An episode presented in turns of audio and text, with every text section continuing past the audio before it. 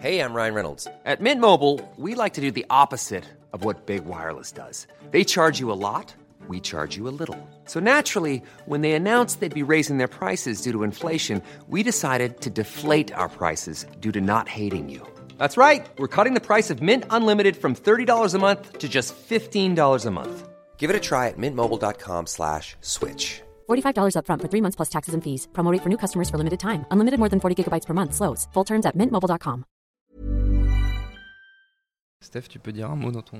Un mot Ouais, ou Deux plus. mots Trois mots, c'est ça Ouais, c'est ça. Bonjour. C'est moi Orson Welles. J'aime pas trop les voleurs et les fils de pute. Salut, c'est Nos Ciné, votre rendez-vous avec le cinéma qui se décline pendant toute cette période des fêtes en version spéciale. Chacun leur tour, les éminents membres de notre équipe passent en solo pour défendre un film sorti cette année injustement oublié par Nos Ciné. On a pensé à tous ces sous que vous venez de recevoir avec le Père Noël et qu'il va falloir dépenser judicieusement. Aujourd'hui, c'est mon camarade Stéphane Moïse qui s'y colle? Salut Stéphane. Salut Thomas. Et c'est parti. Monde de merde. Pourquoi il a dit ça? C'est ce que je veux savoir. Stéphane, ta sélection à toi, c'est Electric Boogaloo, un documentaire de Mark Hartley qui nous raconte l'histoire du Canon Group. Et c'est quoi le Canon Group? Bah, euh, c'est euh, la Canon, hein, c'est le fameux studio euh, de Menahem Golan et Yoram Moulobus qui, par bien des aspects, ont défini euh, les excès des années 80.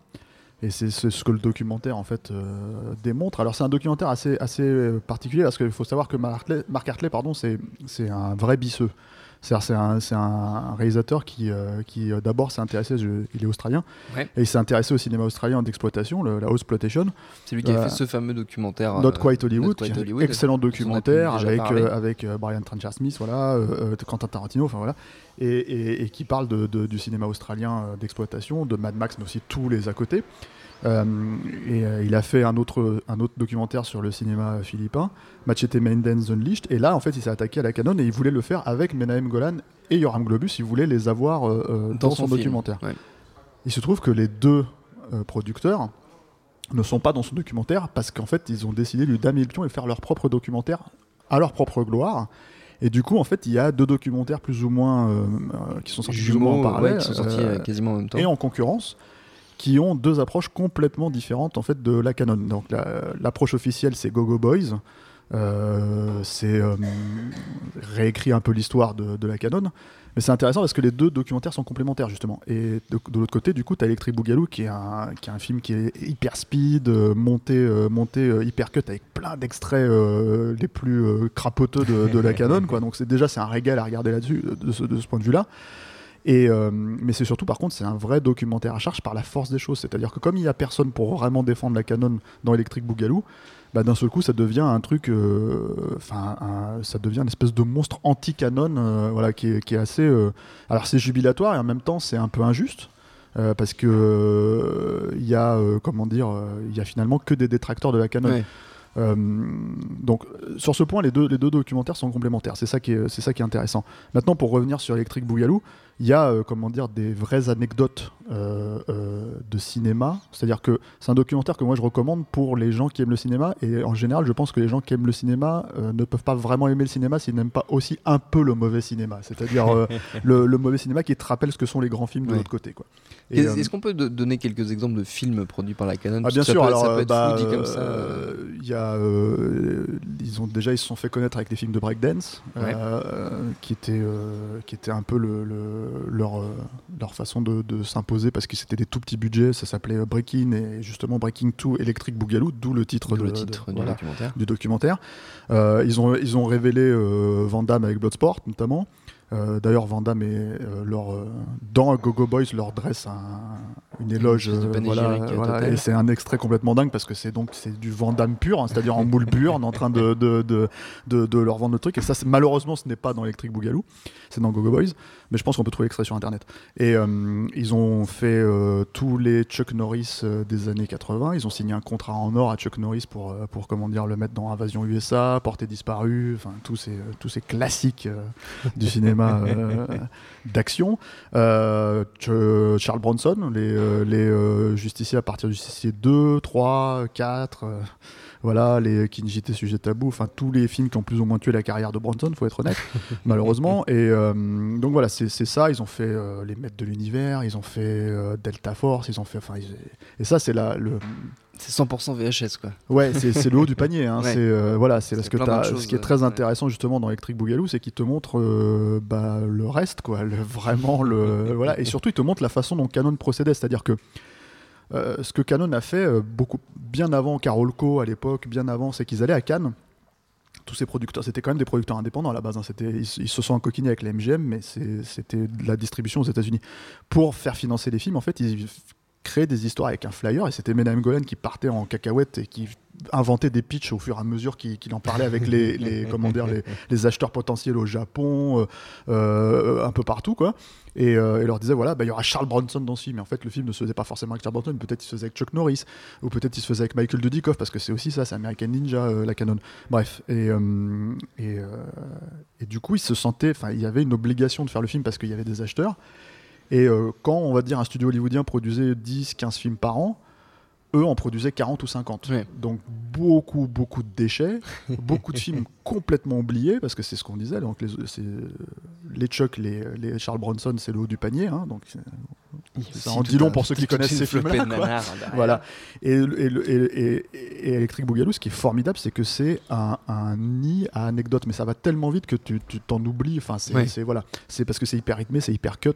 Moi, une anecdote, mon anecdote préférée euh, de de- d'Electric Boogaloo, c'est euh, alors je ne sais plus qui la raconte exactement euh, dans le dans le film. Je crois qu'ils sont plusieurs d'ailleurs à la relayer. C'est une anecdote sur Menahem Golan qui euh, reçoit euh, dans le dans le but en fait de, de signer un contrat, qui reçoit le singe de Doudur et Dingue. Pour, et qui lui pitch au singe. hein.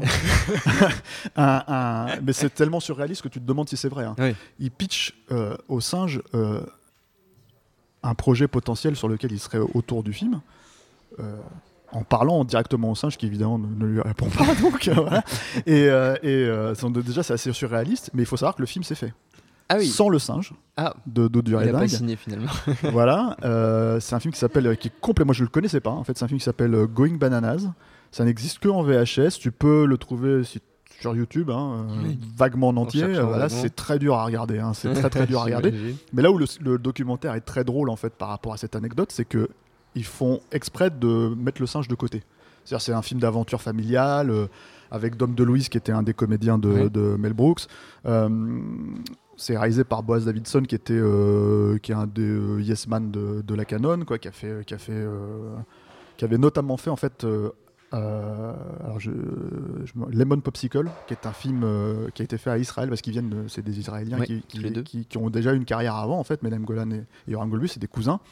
Et, euh, et c'est un peu leur porquise israélien. Et en fait, Boaz David-. Davidson, c'est le réalisateur de, de- de Lemon Popsicle et c'est lui qui a fait toute leur comédie après un peu déviante comme ça aux États-Unis.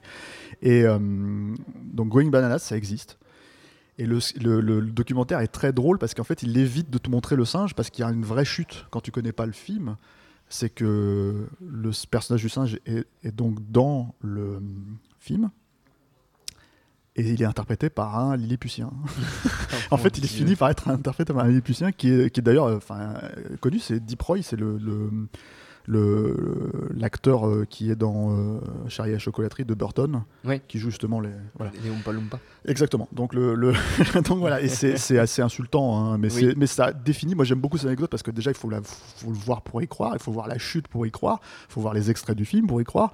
Et, euh, et c'est tellement représentatif de ce qu'est, enfin, ce qu'est la canon, c'est-à-dire à ces- dans tous ces excès, dans, dans tous ces. euh, voilà. Et c'est effectivement entre guillemets condamnable on va dire mais en même temps c'est tellement bon que ce genre de film existe quelque part et qu'on puisse encore les dénicher 30 ans après et se dire que voilà c'est donc donc le film est vraiment euh, très attachant pour ça mais il y a un vrai côté parce que justement Menem Golan euh, ou les défenseurs de Menem Golan et Yoram Globus ne sont pas là. Il y a peut-être Michael Dudikoff qui est un peu euh, qui leur dit bah oui mais ils ont quand même essayé des trucs et tout ça etc, etc., pour les défendre. Euh, mais c'est vraiment à charge donc donc c'est assez enfin c'est passionnant. C'est vraiment euh, voilà. Je pense que c'est même encore mieux je trouve que Not Quite Hollywood et Ouais. Machete Maiden. C'est vraiment euh, c'est vraiment euh, euh, parce que c'est des films qu'on connaît. C'est une, une industrie qu'on connaît vraiment euh, contrairement à film voilà, et donc en ouais. fait, on découvre un envers du décor qui est encore plus, euh, comment dire, grave et graveleux qu'on pouvait, euh, qu'on pouvait le croire, quoi. Mais, euh, mais on en ressort un petit peu. Enfin, on a envie de, de serrer Madame Golan et Joran Golbus dans ses bras, parce qu'en fait, on a envie de leur dire quand même, les, les gars, vous avez essayé, c'est- c'est c'est moche, quoi. c'est moche tout ce que j'en dis sur vous, quoi. Mais d'un autre côté, euh, quand tu regardes Gogo Boys, qui est quand même le, le- le pendant positif, Ouais. euh, ils s'envoient un peu trop de pommade, les mecs. hein. Oui. C'est-à-dire qu'ils en ont à dire on va gagner un Oscar, euh, tu vois. Ils, ils insistent sur le fait que. Parce que le, le- le truc, euh, c'est que la Canon produisait tellement de films que. Ils produisaient aussi des, potentiellement des, des films à Oscar, des Oui. films de Cassavetes, des films de, de Godard. films- Et bon, c'est ce sur quoi Gogo Boys insiste, alors que Electric Le vrai, Boogaloo le fond du insiste truc, sur la, voilà. la- le fond des chiottes. Quoi, voilà. Donc c'est sorti en DVD, c'est Ouais. euh, chez euh, Luminor, je crois. Euh, malheureusement, c'est pas en Blu-ray, mais en tout cas, c'est vivement conseillé. C'est vraiment, euh, pour moi, c'est un des vraiment meilleurs films de l'année. Bon bah c'est noté, vous savez quoi faire du coup de vos sous, euh, de vos étrennes. Notre temps est écoulé, merci beaucoup Stéphane, merci à Jules à la technique et autant que pour l'accueil. Retrouvez-nous un peu partout sur le net, iTunes, Deezer, SoundCloud, Mixcloud, YouTube, Facebook, Twitter, on s'appelle Nos Ciné. À chaque fois, laissez-nous des petits messages, ça nous fait toujours plaisir. En attendant, on vous dit à bientôt. Bonjour, bonsoir à tous, c'est Mehdi Maizy. Vous pouvez me retrouver tous les vendredis aux manettes de No Fun, le podcast musical qui donne de l'amour à William Scheller et à PNL. Disponible sur iTunes, SoundCloud, Deezer, YouTube, Facebook et Twitter. À la semaine prochaine